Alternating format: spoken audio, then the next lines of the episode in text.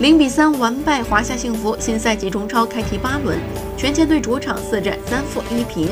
如此糟糕的表现和成绩，使得赛后的海河教育园体育场响起震耳欲聋的下课声。作为职业教练，索萨早已习惯对抗压力。至于所谓的索萨接任者，近期是传闻不断。从温格到埃梅里，从安吉洛蒂到斯科拉里，不管是刚确认即将离队的，还是闲赋在家待就业者，好像都是权健换帅名单上的候选。在没有获得俱乐部证实之前，传闻只是停留在传闻阶段。但不管怎样，这均已说明索萨如今的帅位已经很不保险，留给他证明自己的时间的确不多了。